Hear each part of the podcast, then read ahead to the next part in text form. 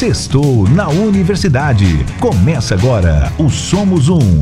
Universitários Missionários na Rede 316. Então tá valendo! Somos um no ar com o pastor Marcelo Santos. Sucesso e prosperidade na visão bíblica. Beleza, então. Dito isso, 3 horas e 15 minutos aqui na nossa 316. Fala para nós essa relevância do assunto de hoje, pastor Marcelo. Então vamos lá, né, pastor Nayan? Sucesso e prosperidade na visão bíblica.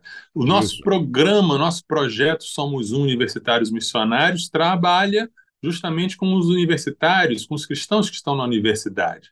E ninguém entra na, na universidade por acaso.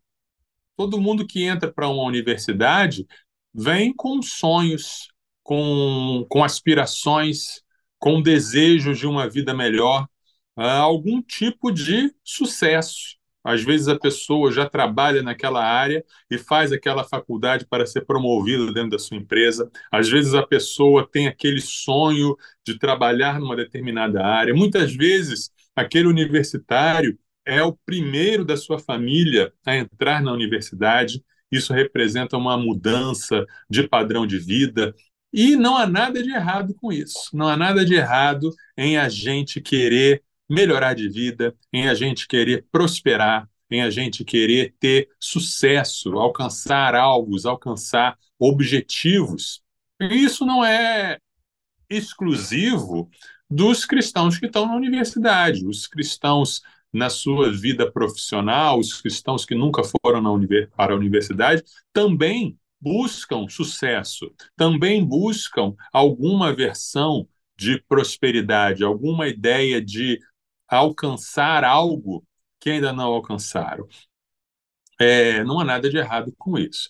O que a gente vive nos nossos tempos é uma proliferação de influenciadores, de palestrantes e de livros focado na questão do sucesso, focados na questão da prosperidade ou na questão do empreendimento, do empreendedorismo e você ser a melhor versão de você mesmo e você alcançar alvos nunca alcançados, temos essa realidade diante de nós. Por um lado, essa ênfase no sucesso, essa ênfase no, no ser vitorioso, em ser um vencedor, em alcançar altas posições, temos essa ênfase. Por outro lado, a gente também tem um, um grupo ainda pequeno, mas uma tendência que está crescendo de enfatizar a vida simples, o estilo de vida simples. Alguns cristãos têm olhado para a Bíblia, olhado para o Novo Testamento, olhado para o exemplo de Jesus e falado assim: peraí, toda essa correria atrás de sucesso, toda essa correria atrás, atrás de riqueza, poder, fama, isso não combina muito bem com o espírito do evangelho, com o espírito do reino de Deus. O cristão, ele deve buscar ter uma vida simples. Alguns falam assim, num mundo com tantas desigualdades, com tantas injustiças, com tantas tanta pobreza, não faz sentido ficarmos numa busca individual por um sucesso a qualquer custo. Então tem esse debate está colocado. Qual é a visão bíblica acerca de sucesso? Qual é a visão bíblica acerca de prosperidade? Eu devo me empenhar nessa luta, nessa busca pela, pela minha por ser bem-sucedido na minha profissão, na minha carreira, nas minhas finanças, ou isso não tem nada a ver com o reino de Deus? Qual, onde é que se encontra a verdade nesse meio tempo? Isso vale também para as nossas igrejas. As igrejas elas devem ter um estilo simples, elas devem ter um estilo é, de ostentação. Onde está a verdade? Onde está o valor do reino de Deus? Eu lembro quando eu estava na universidade e a gente estudava sobre aquele livro A Ética Protestante e o Espírito do Capitalismo. É um livro clássico, foi escrito no século XVI ou XVII, se não me engano, ou XVIII. E esse livro do Max Weber, um dos pais da sociologia, explica como a teologia, especialmente a teologia calvinista, a teologia ali dos, dos reformadores do século XVI, ela esteve ligado ao surgimento e, e ao progresso do capitalismo nos países em que ela surgiu. A Inglaterra, a Escócia, a Suíça, a própria Alemanha. E aí eu lembro que quando eu estudava sobre esse tema, eu ficava assim, isso, é isso mesmo. É onde, onde chega o protestantismo, chega o capitalismo, chega o enriquecimento. E eu não entendia que essa questão era usada como uma crítica, porque no acadêmico, capitalismo é sinônimo de mal, né? Ser capitalista é ser do mal. Então, na cabeça deles, o protestantismo também era um aliado do mal, porque ajudou o capitalismo a se propagar ali pelo mundo. E eu lembro que eu, que eu é, fiquei achando interessante essa questão. Né? Mas será que é isso mesmo? É, qual é o meio termo? Será que a gente deve Será que nós, por sermos protestantes, devemos abraçar o capitalismo e todos os valores que ele nos dá? Ou será que nós devemos rejeitar completamente o capitalismo, rejeitar com, completamente essa busca por sucesso, essa busca por prosperidade? Será que tem um meio termo? No meio disso tudo, algumas perguntas que a gente se faz quando lê a Bíblia. O que, que significa bem-aventurados os pobres. O que, que significa dizer que é difícil para um rico entrar no reino dos céus? É, o que, que a gente pode aprender de fato com esses movimentos de coaches, com esses movimentos de prosperidade? Como que a gente faz para não ser iludido ou contaminado com ideologias não bíblicas? Sobre todas essas coisas é que nós vamos falar no programa de hoje. Maravilha. Já fica o convite para você deixar sua pergunta, para você deixar aí a sua dúvida, seu comentário, sua experiência. Conta pra gente, né, o que, que você entende sobre isso, né, de acordo com o que a gente está conversando aqui. É legal demais também saber a sua visão sobre o nosso assunto de hoje, na visão bíblica, né, o que, que é sucesso e prosperidade na sua opinião. Então manda pra gente DDD 11 93003 0316. A gente está muito curioso para saber né, o que, que você pensa sobre esse assunto de hoje, beleza? 3 horas e 22 minutos. Pastorzão, é errado querer ser próspero? Fala para mim. Opa, excelente pergunta, hein? Excelente pergunta. É errado querer ser próspero? Lembrando, vamos lembrar que nós somos um país originalmente é uma, um país de formação católica, desde que os portugueses chegaram aqui, é, já tinha gente aqui, é, obviamente, mas quando os portugueses chegaram, eles trouxeram a sua cultura e trouxeram a religião católica, uma religião católica que vinha lá da Idade Média. E essa visão católica tinha uma certa glorificação da pobreza. É aquela ideia de que ser pobre é ser especial aos olhos. O seguinte, ao, seguinte mecanismo: olha, pobre, é, conforme-se em ser pobre. Aceite a sua pobreza, porque quanto mais pobre e quanto mais sofrido, sofrida é a sua vida aqui na Terra, mais tesouros você vai ganhar quando você for para o céu. Então era um, algo que vinha em parte de certos textos bíblicos, em parte com certas tradições dentro do catolicismo, como, por exemplo, a tradição de Francisco de Assis, a tradição de outras ordens, é, é, mona, ordens monasteriais de pobreza, que valorizam a pobreza voluntária, com também elementos ideológicos de dominação.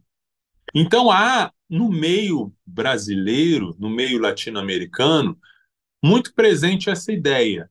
Ah, pobre de mim, eu sou pobre. Ser pobre é estar mais pertinho de Deus. Ser pobre é algo que Deus gosta. Deus não gosta de riqueza.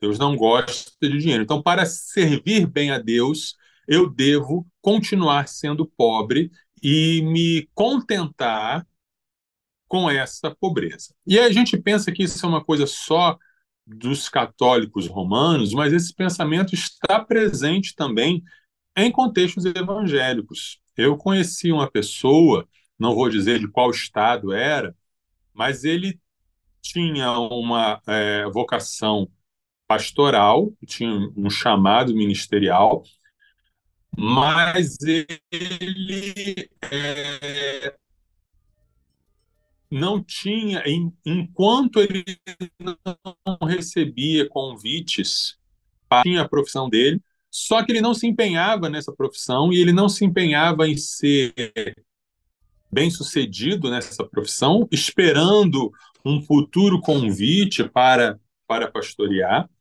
E ele se acomodava nessa situação, achando assim: não, eu estou sendo fiel ao meu chamado. Então, se eu não tenho dinheiro para pagar uma escola para o meu filho, se eu não tenho dinheiro para. É, é, tudo, tudo está na conta da vontade de Deus. Sendo que Havia coisas que ele podia fazer para melhorar o seu padrão de vida, para melhorar a qualidade de vida da sua família e não colocar tudo na conta da espiritualidade, na conta do chamado. Então há essa ideologia de uma bênção da pobreza, como se ser pobre fosse uma bênção. E há também o uso político dessa ideologia em que a pessoa se conforma com a vida que ela está levando, porque vai receber uma recompensa no céu. O protestantismo surgiu do século XVI também trazendo uma resposta para esse tipo de visão. Tanto Lutero, Calvino, Zwinglio, os reformadores lá da Inglaterra, eles ensinavam que, primeiro, ter lucro não é pecado. Eles ensinaram que você trabalhar, fazer o seu comércio, fazer a sua indústria, que a indústria também estava começando, as manufaturas começando, e você ter lucro com o trabalho que você faz, isso não é pecado. Em alguns ramos da, do cristianismo católico, dizia que qualquer tipo de lucro era pecado. Os protestantes disseram não. Lucrar, ter lucro não é pecado. É, poupar é uma virtude, é uma coisa boa você ter o seu dinheiro, você separar uma parte do seu dinheiro e não gastar tudo no fim de semana, mas uma parte você gastar para ter num tempo difícil, é uma virtude, é uma coisa boa. E o trabalho no meio protestante era visto como uma vocação, não como um castigo. Ah, que coisa! Foi expulso do jardim do Éden, então vou ter que trabalhar. Não, o protestante dizia: o trabalho é uma vocação que Deus deu. Já no Éden, Adão trabalhava, então o trabalho glorifica o homem. O trabalho ele é uma missão que Deus deu ao homem e o homem glorifica a Deus por meio do seu trabalho.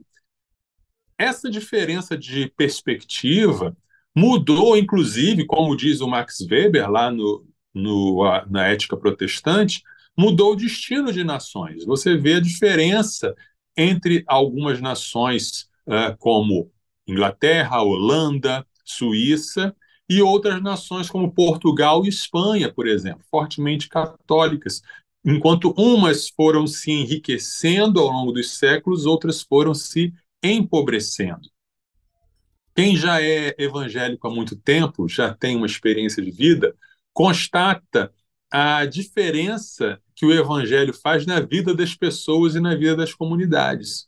Muitas vezes, em situações em que o evangelho chega e a pessoa se converte, ela, ela passa a ter uma mudança de vida. Por exemplo, em vez de gastar com bebida, deixa de gastar. Em vez de gastar com jogos de azar, passa a poupar passa a ter mais. A violência doméstica não está mais presente. Ah, então a família começa a melhorar de vida e às vezes até a comunidade inteira passa a melhorar de vida. São é, consequências, digamos assim, de uma visão diferente, uma visão mais bíblica a respeito é, do uso do dinheiro, do uso das finanças, do uso do, é, dos recursos materiais, sem haver essa divisão entre ah, o dinheiro é algo sujo, profano, algo que não que pertence a esse mundo, não pertence ao mundo de Deus.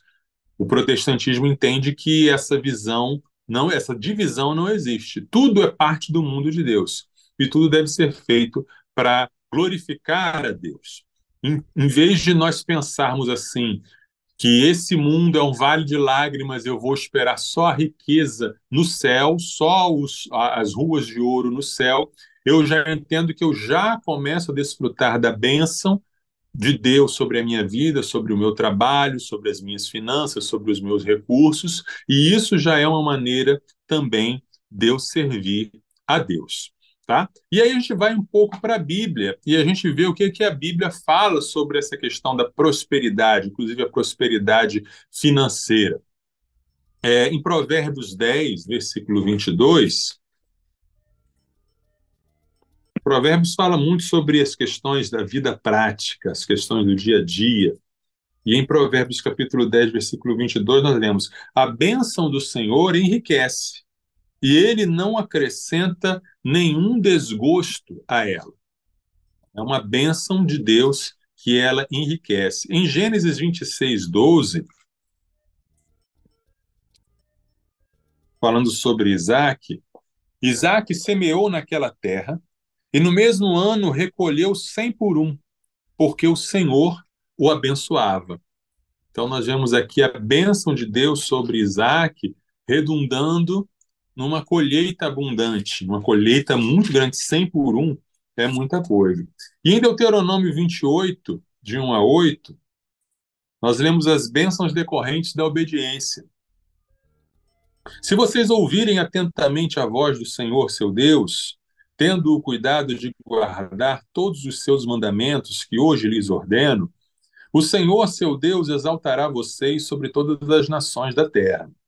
Se ouvirem a voz do Senhor seu Deus, sobre vocês virão e os alcançarão todas estas bênçãos.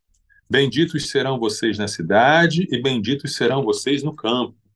Bendito será o fruto do seu ventre, o fruto da sua terra, o fruto dos seus animais, e benditas serão as crias das suas vacas e ovelhas. Bendito será o seu cesto de cereais, e bendita será a sua amassadeira de pão. Benditos serão vocês ao entrar, e benditos serão ao sair. O Senhor fará com que os inimigos que se levantarem contra vocês sejam derrotados na presença de vocês. Eles virão contra vocês por um caminho, mas fugirão da presença de vocês por sete caminhos. O Senhor determinará que a bênção esteja nos seus celeiros e em tudo que colocarem a mão. Ele os abençoará na terra que o Senhor, seu Deus, lhes dá. Agora eu quero falar um pouquinho sobre esse versículo, porque sim, é verdade que tem gente que faz mau uso desse tipo de versículo. A chamada teologia da prosperidade, que é a teologia que, baseada nesses versículos e em outros, diz que Deus é obrigado a abençoar financeiramente o crente que é fiel. Assim como Deus é obrigado a curar todas as doenças e todas as enfermidades. Deus não é obrigado a nada. Deus, ele não, não está a serviço do fiel.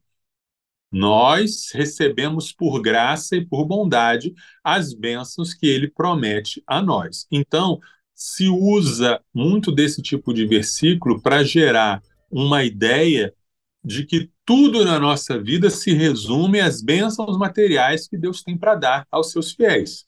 E não é isso que a Bíblia como um todo ensina. Então, a teologia da prosperidade, a teologia do pare de sofrer, ela falha não porque ela acrescenta alguma coisa na Bíblia, ela falha porque ela não, não apresenta a verdade inteira da Bíblia. Ela mostra uma parte da Bíblia, mas não mostra outras partes que a gente vai ver no programa de hoje, que também que servem para equilibrar o ensinamento bíblico.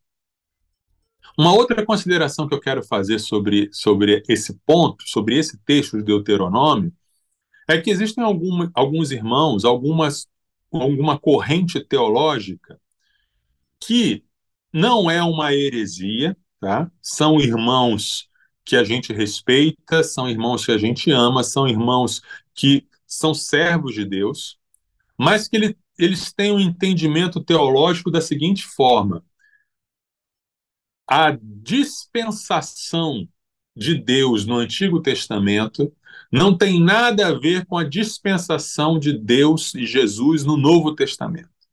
É como se fossem dois povos de Deus separados, com promessas separadas. Então, aquilo que Deus prometeu para Israel não tem nada a ver com o que Deus prometeu para a igreja. Esse, essa corrente teológica separa muito bem as coisas. E aí, essa corrente teológica diz que essas bênçãos de Deuteronômio 28 são bênçãos para Israel, são bênçãos para a antiga aliança.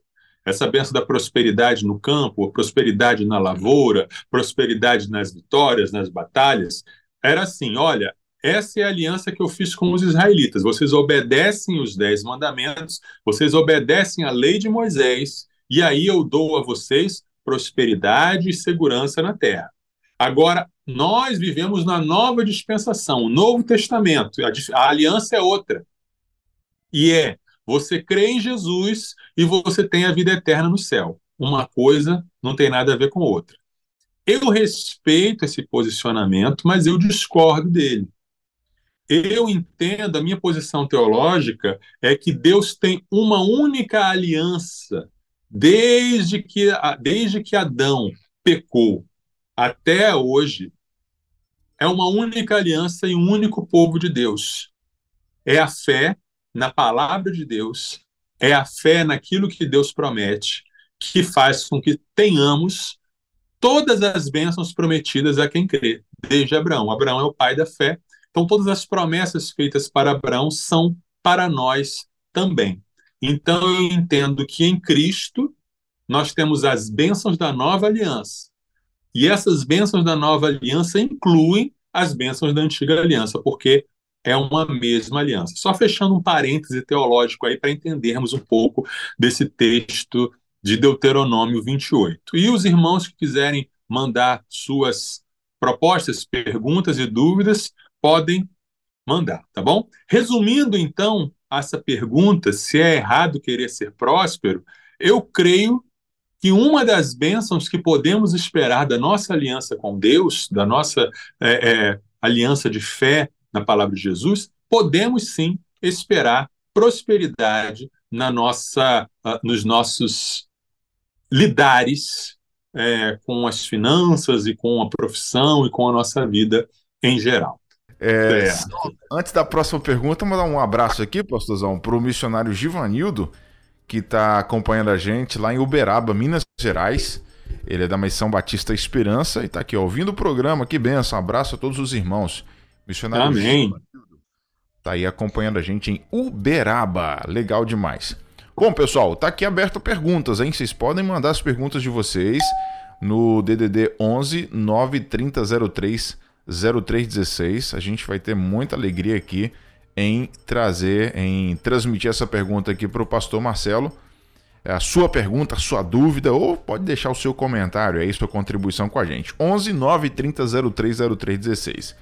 Respondido se é errado ou não querer ser próspero, pastorzão, eu vou te perguntar sobre é, os perigos, né? Existe perigos aí na busca pelo sucesso, porque a gente tem visto até no mundo cristão, no meio cristão, é, algumas pessoas aí meio que exagerando, né?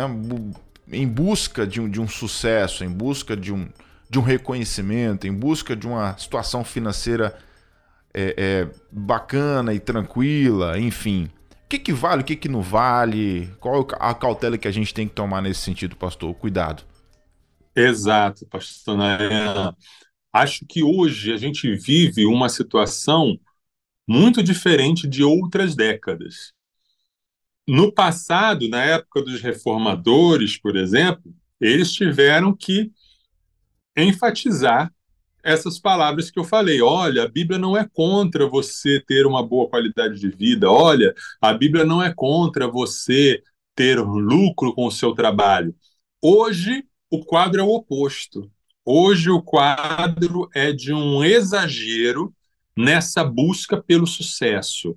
Uma ideologia toda voltada, toda montada para dizer o tempo todo que você tem que ser sucesso, você tem que ser top e você foi projetado para ser o número um, você tem que estar no topo da pirâmide e você tem que ser rico, você tem que ser milionário. Né? Eu já ouvi gente falando assim: olha, se você não chega, não chega um, não ganha um milhão aos 30 anos de idade, você é um fracasso. Existem é, influenciadores, tanto no meio evangélico quanto no meio não evangélico, martelando na cabeça do jovem essa busca desenfreada e desesperada pelo sucesso, pelo glamour, pelo pela manchete, pelo primeiro lugar, pela por essa posição de destaque. Então hoje a nossa luta é muito mais de moderar essa visão de prosperidade e de entender os perigos que existem nessa busca pelo sucesso. Uh, e é um, um dos erros maiores é entender prosperidade como luxo. Ah, Deus me prometeu prosperidade, então eu tenho que ter uma Ferrari. Eu não posso ter um, um, um carro de apenas 100 mil reais. Não, eu não posso ter um carro só. Não, eu não posso ter uma casa só. Eu tenho que ter uma mansão, tenho que ter um castelo. Eu não posso ter uh, um relógio para me mostrar as horas. Eu tenho que ter uma joia no meu pulso que valha não sei quantos milhares de reais. Essa visão, uh, uh, e, e, as pessoas, muitos jovens, muitas pessoas, compraram essa visão e acham que se eles não alcançarem esse nível de riqueza, não é nem prosperidade, mas é de riqueza, eles são os fracassados. E isso é reforçado nos grupos sociais, isso é reforçado nas mídias sociais, isso é reforçado no, no Instagram, sempre uma projeção ali de ostentação, de luxo, de a coisa mais cara. A, é, eu vejo muitas vezes assim é, propagandas, né?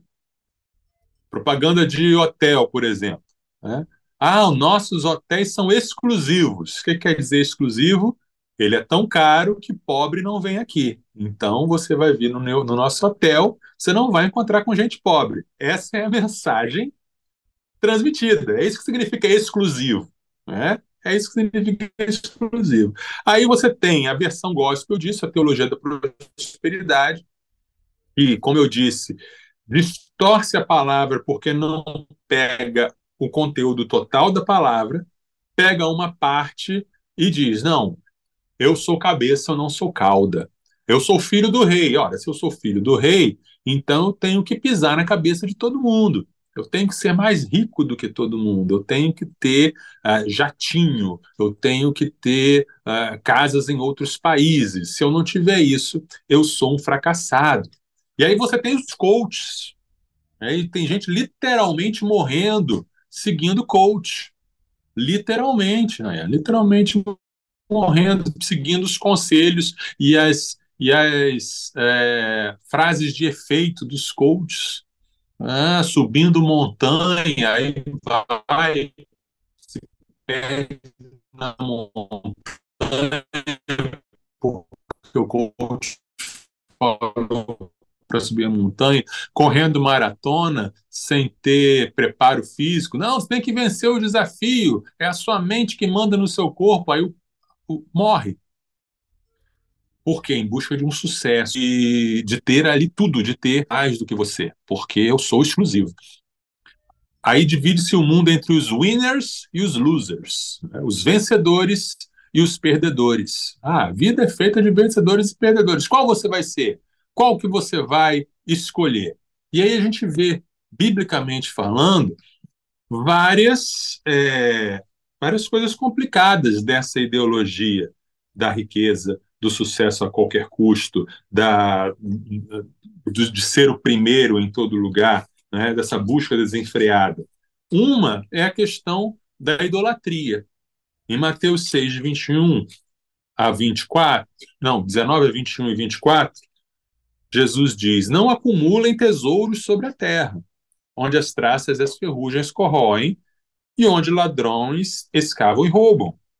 Mas ajuntem tesouros no céu, onde as traças e a ferrugem não corroem, e onde ladrões não escavam nem roubam. Porque onde estiver o seu tesouro, aí estará também o seu coração. Ninguém pode servir a dois senhores, porque ou irá odiar um e amar o outro, ou irá se dedicar a um e desprezar o outro. Vocês não podem servir a Deus e às riquezas.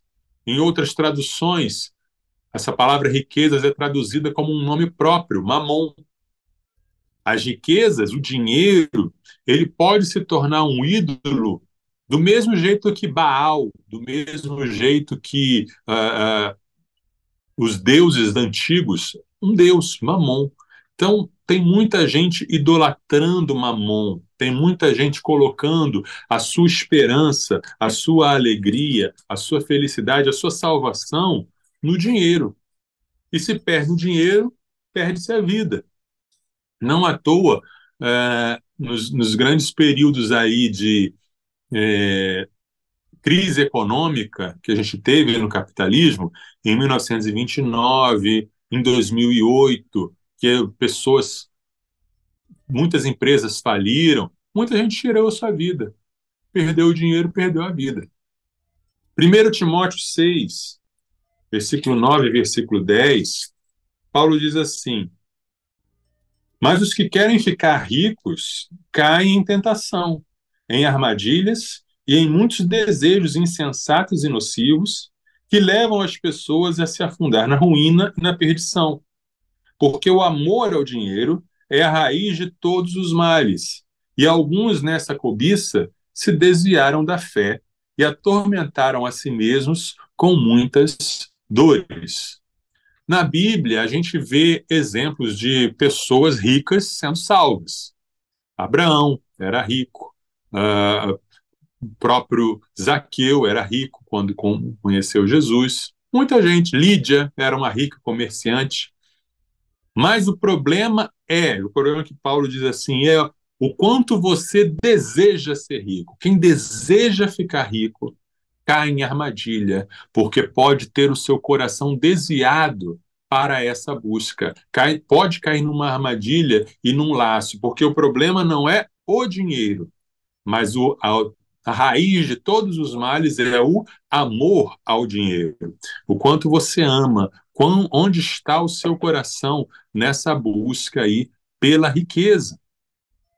Uma coisa que a gente vê muito nos nossos tempos são as pessoas se classificando e classificando umas às outras pelo seu grau de riqueza e pelo seu grau de popularidade. Ah, ouvi outro dia uma uma discussão né, entre uma, uma pessoa famosa e um anônimo. E aí a anônima falou assim: Ah, você é feia, você é muito feia.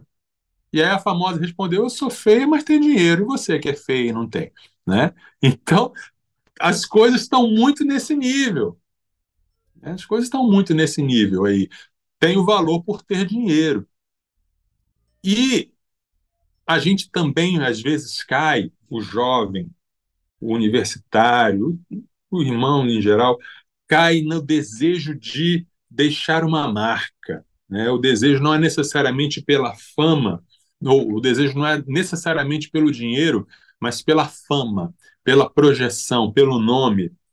Em 2, Timó... 2 Samuel 18, 18, nós lemos o seguinte: Ora, quando ainda vivia, Absalão tinha levantado para si uma coluna que está no Vale do Rei, porque dizia: Não tenho nenhum filho para conservar a memória do meu nome, e deu o seu próprio nome à coluna, que até hoje se chama o Monumento de Absalão. Olha que coisa, né? Absalão ele queria ter um nome que durasse para sempre.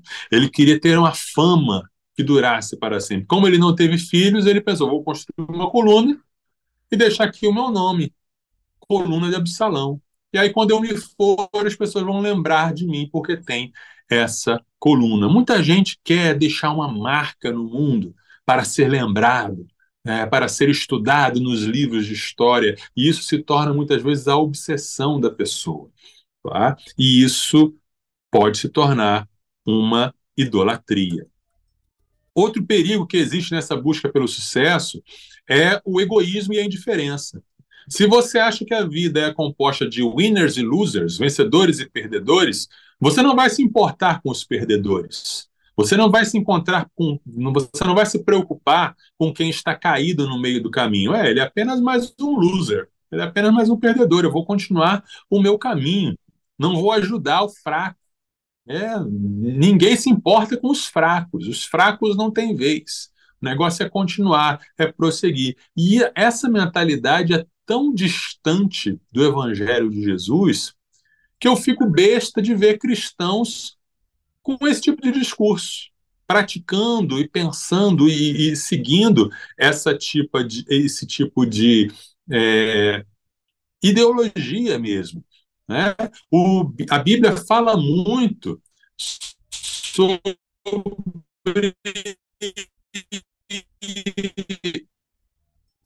que, que Deus acha da indiferença para não preocupado com quem está sofrendo ao nosso. Provérbios 14, 30, aquele que o criou. Mas o que se compra. Provérbios 21, 13. Quem tapa os ouvidos ao clamor do pobre, também clamará e não será ouvido.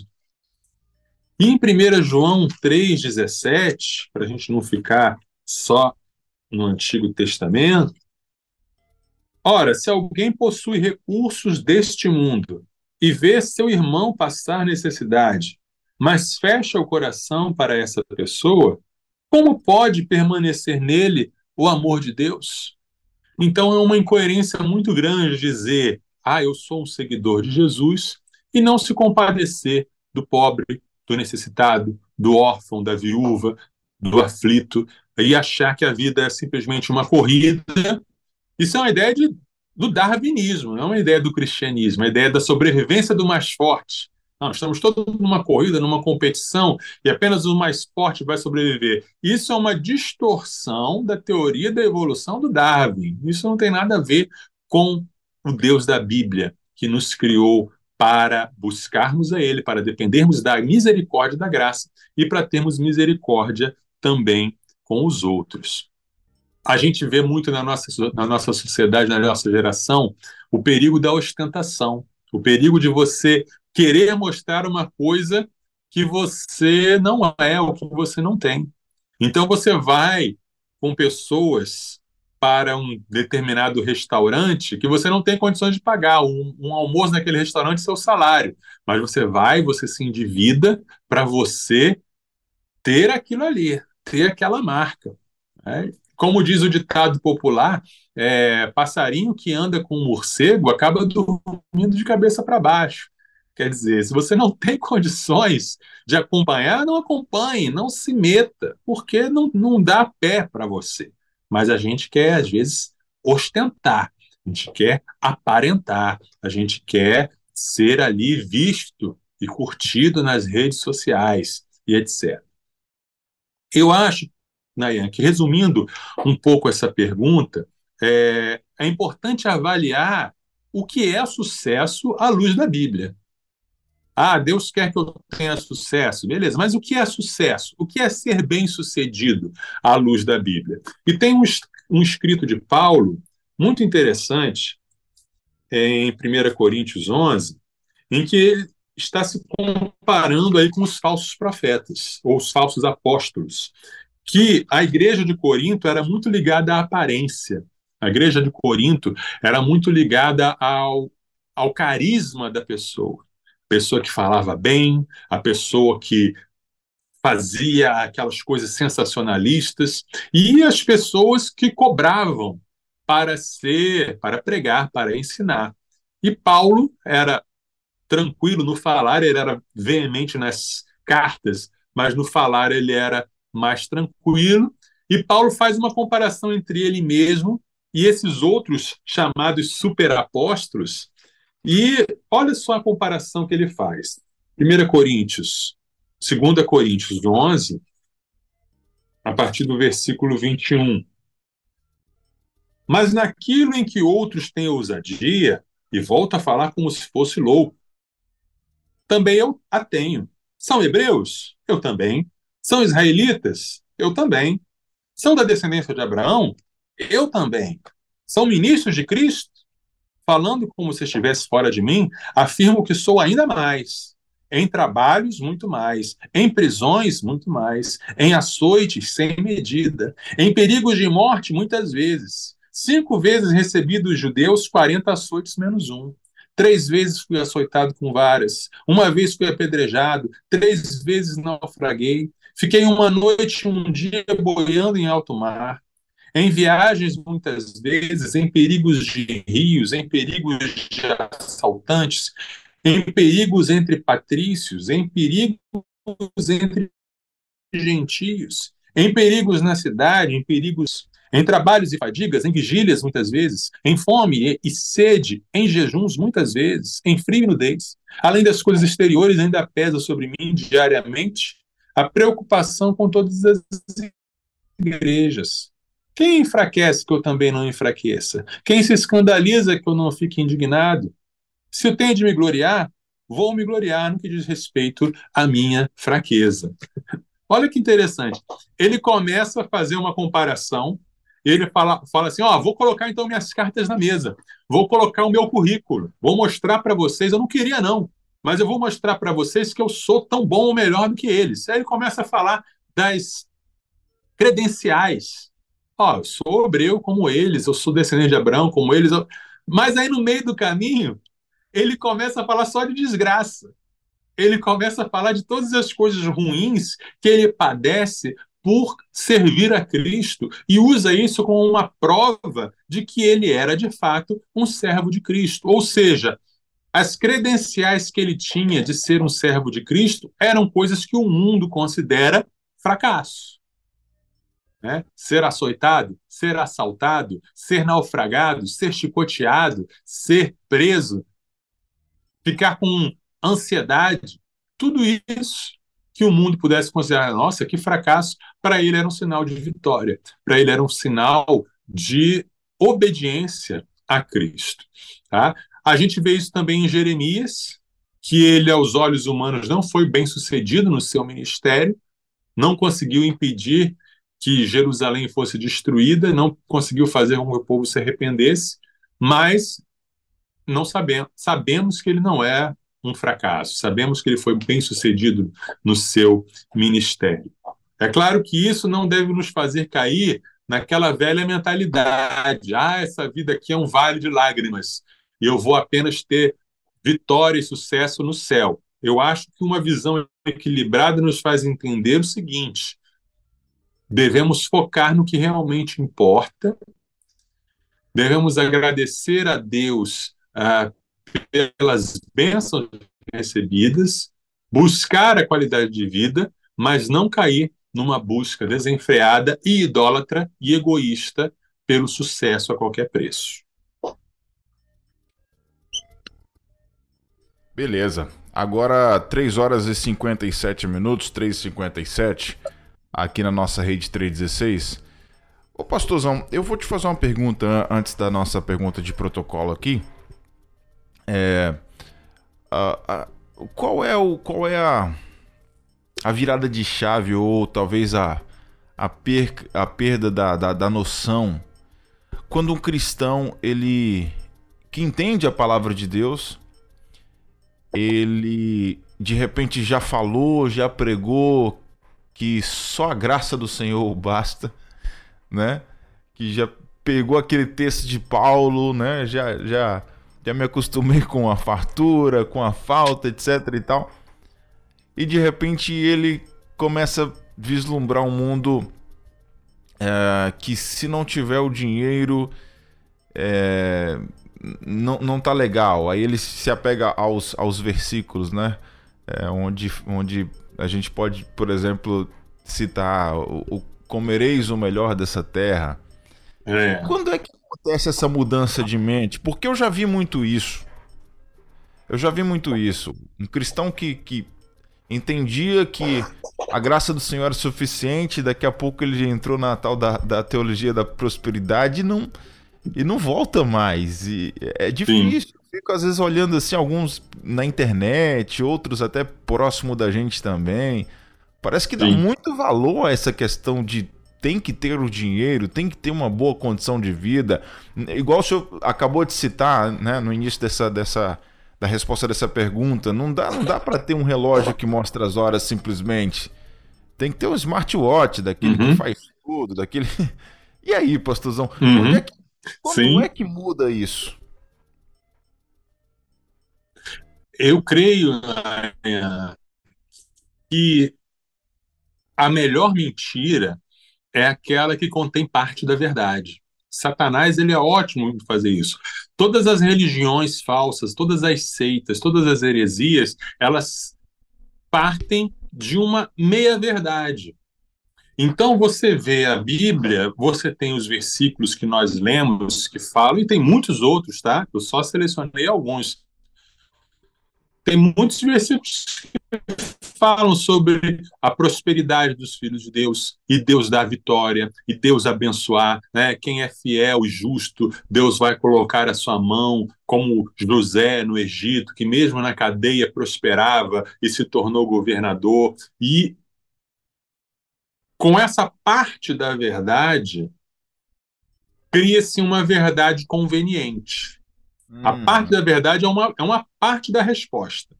A outra parte da resposta é um coração que está tomado pela ganância. Ganância é um pecado, ou seja, é, da mesma forma que tem gente que é, é atraído pelo pecado sexual, e aí a ganância sexual, a, a cobiça vai para o lado sexual, tem gente que a cobiça vai para o lado financeiro. Então, o coração ganancioso encontra nesses versículos isolados e nessa ideologia que você montou a justificativa para dizer: opa, eu não estou pecando, não. Eu estou cumprindo aquilo que está na Bíblia. Então eu posso ser ganancioso, eu posso cobiçar, eu posso ostentar, eu posso ser egoísta, porque aí usa a justificativa está ali na Bíblia. É uma mentira, mas é uma mentira porque é uma meia-verdade. Tem elementos de verdade suficiente para a pessoa anestesiar a sua consciência. Entendi. Tem, tem, alguns, tem alguns crentes até que cumprimentam assim a gente. E varão, só vitória? Eu falei, não, só vitória não. Tem umas lutas de vez em quando aí. Exatamente. Até porque se não tiver luta, não tem vitória no final, né? Exatamente. Mas vamos lá, 4 horas e 2 minutos aqui na nossa rede 316. Vamos para nossa próxima pergunta aqui, a nossa última pergunta de hoje. Fechando esse assunto riquíssimo. Pode, pode ser assim, pastor? Esse assunto... Riquíssimo, boa, boa. Isso aí. Ficou bom, né? Pois é, Ficou. é, esse assunto rico de hoje, é, a gente fecha justamente falando sobre a questão da prosperidade. O que é a prosperidade na Bíblia, Pastor Marcelo? Vamos lá. Eu vou dizer primeiro com o que, que a prosperidade rima. Né? Prosperidade rima com humildade. Em Deuteronômio 8, de 11 a 18, nós lemos o seguinte: Tenha o cuidado de não se esquecer do Senhor seu Deus, deixando de cumprir os seus mandamentos, os seus juízos e os seus estatutos que hoje lhes ordeno.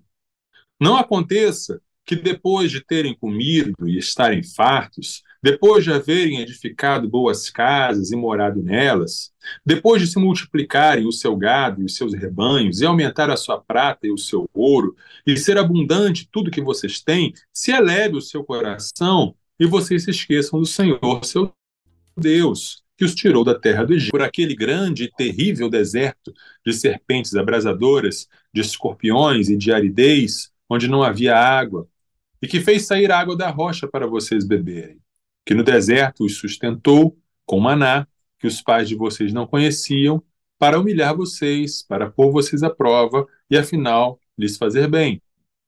Portanto, não pensem, a minha força e o poder do meu braço me conseguiram estas riquezas. Pelo contrário, lembrem-se do Senhor seu Deus, porque é Ele quem lhes dá força para conseguir riquezas, para confirmar a sua aliança, que, sob juramento, prometeu aos pais de vocês, como hoje se vê. Então, olha só, Deus está prometendo aqui, aqui em Deuteronômio, Moisés está dando os seus últimos discursos ao povo antes de morrer e antes do povo entrar na terra prometida. E Deus está falando através de Moisés: olha, não se esqueçam, eu vou dar para vocês riquezas, eu vou dar para vocês prosperidade, eu vou dar para vocês sucesso, mas não se esqueçam que sou eu que dei isso a vocês. Não façam com que isso torne vocês arrogantes, mas sejam humildes e entendam que tudo isso é graça, é bondade, é bênção de Deus para você.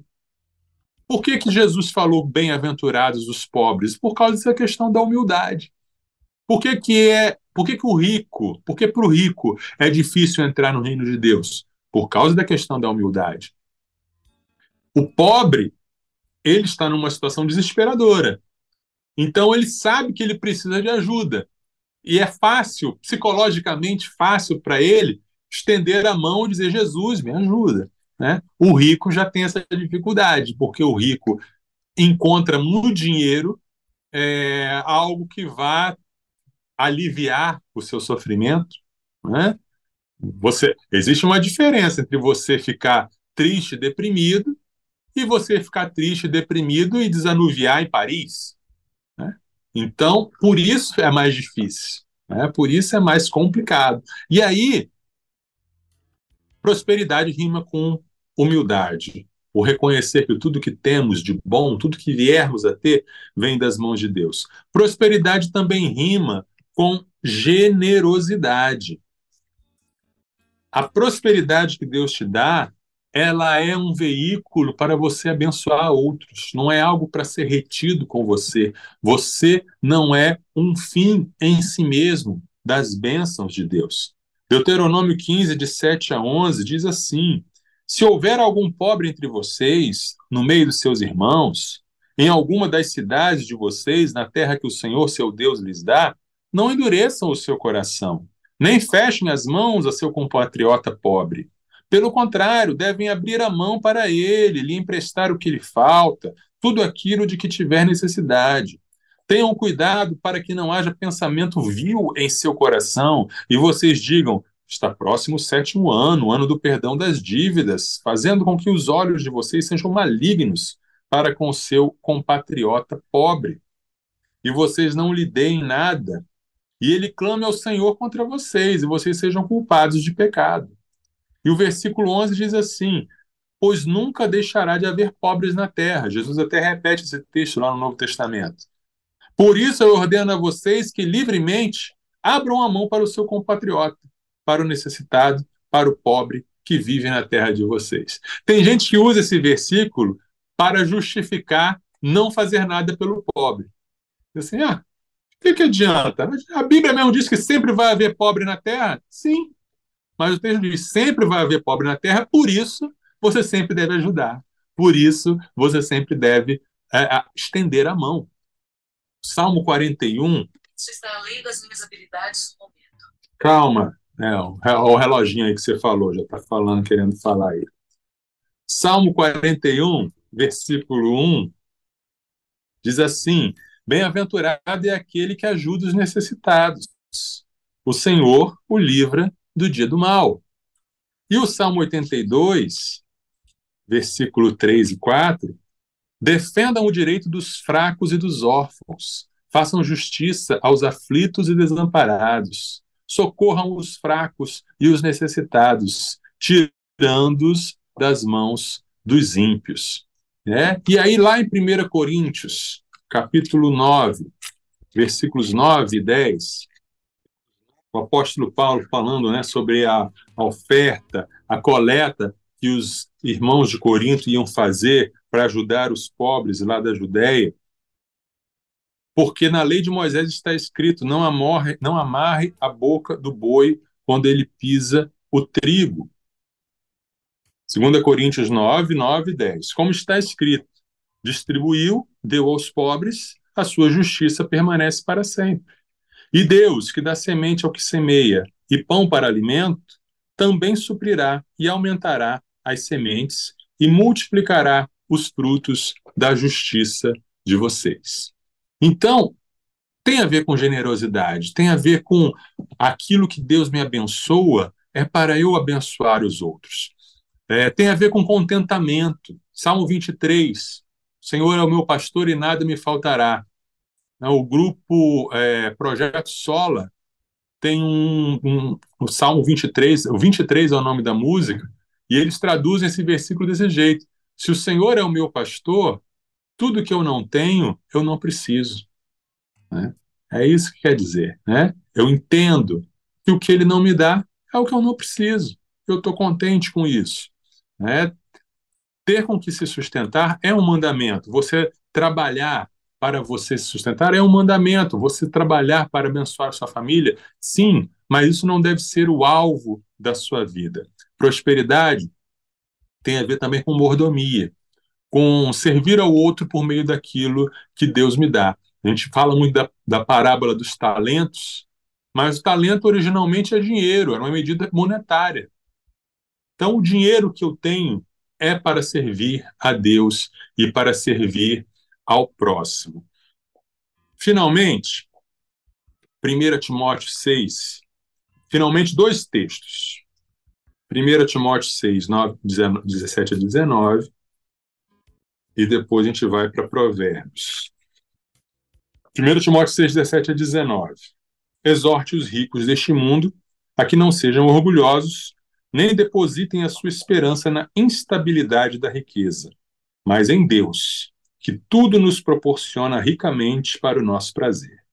Que eles façam o bem, sejam ricos em boas obras, generosos em dar e prontos a repartir, ajuntando para si mesmos um tesouro que é sólido, fundamento para o futuro, a fim de tomarem posse da verdadeira vida.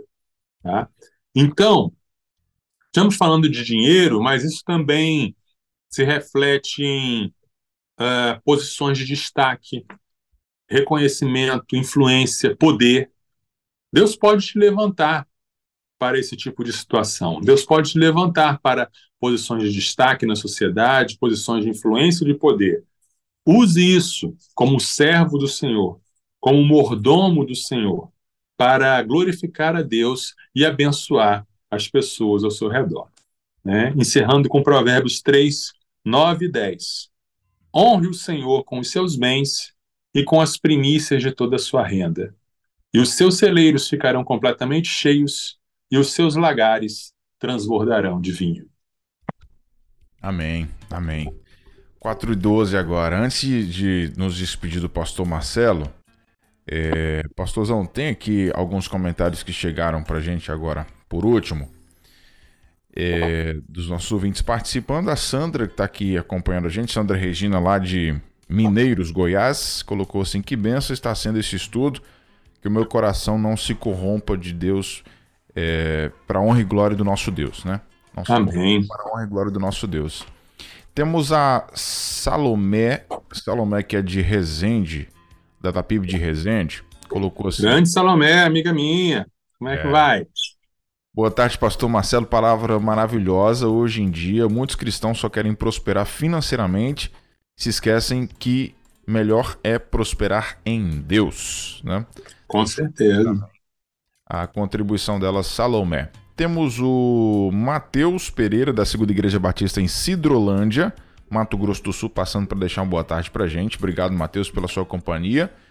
Tem um comentário boa também. Boa tarde, Matheus. O comentário da Carla, pastor. Carla Sucar. Ela, ela gosta de ser chamada de Doula Sul, né? Lá do Rio de Janeiro. Ela colocou aqui que ela é da igreja Lagoinha Caxias, colocou assim: Lagoinha Caxias, Pastor Leandrinho de Xerém, Terra Boa, é, que dá muitos frutos. Pastor Cláudio Duarte, Gabriela Rocha também são de lá, é verdade. Tem uma galera lá de Xerém. Um abraço, Carla.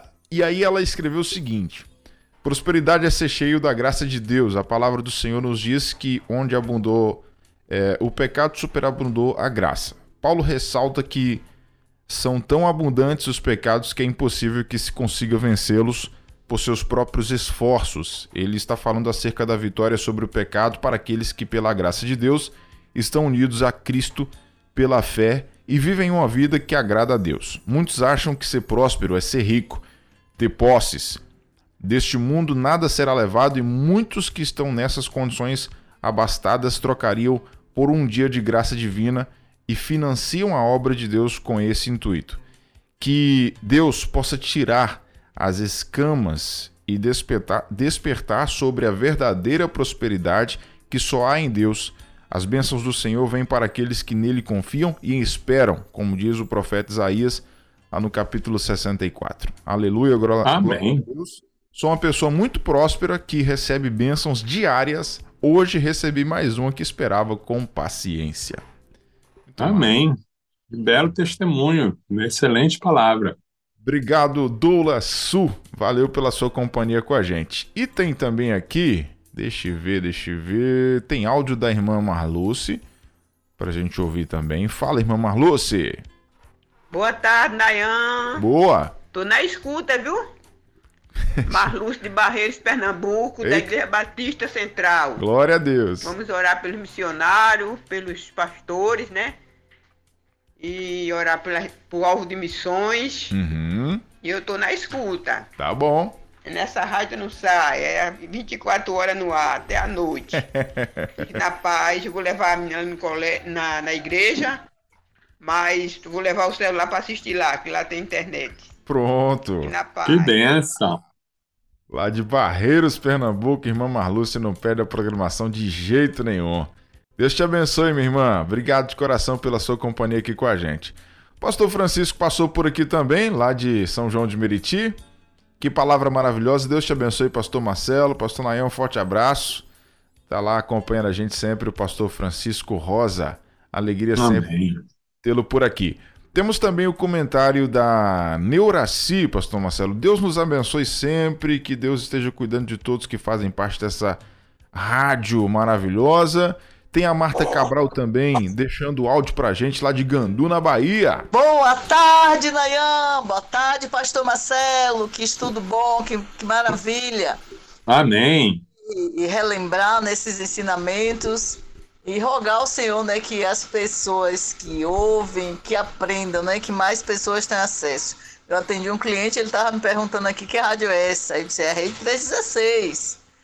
Então, estou aqui, né? Ó, na livraria já atendi clientes. Maravilha. E hoje está 23 graus, tempo chuvoso. Finalmente choveu depois de umas duas semanas sem chover, o tempo bem seco e hoje está chovendo.